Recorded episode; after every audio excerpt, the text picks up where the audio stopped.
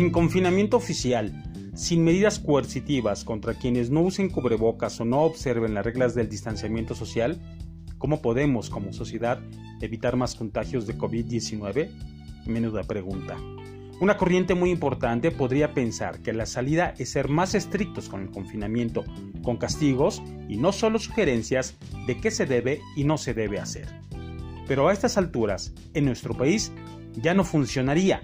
Anteriormente les había dicho que el miedo es el ingrediente que se necesita para poder reprimir las pulsiones y que la gente obedezca o intente obedecer la ley.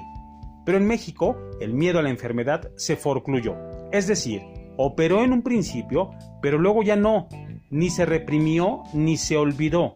Simplemente no logró anudar los estados anímicos necesarios en las personas para hacer que obedezcan. Así que estamos a la voluntad de lo que decidan las mayorías hacer por ellas mismas para cuidarse y para cuidarnos.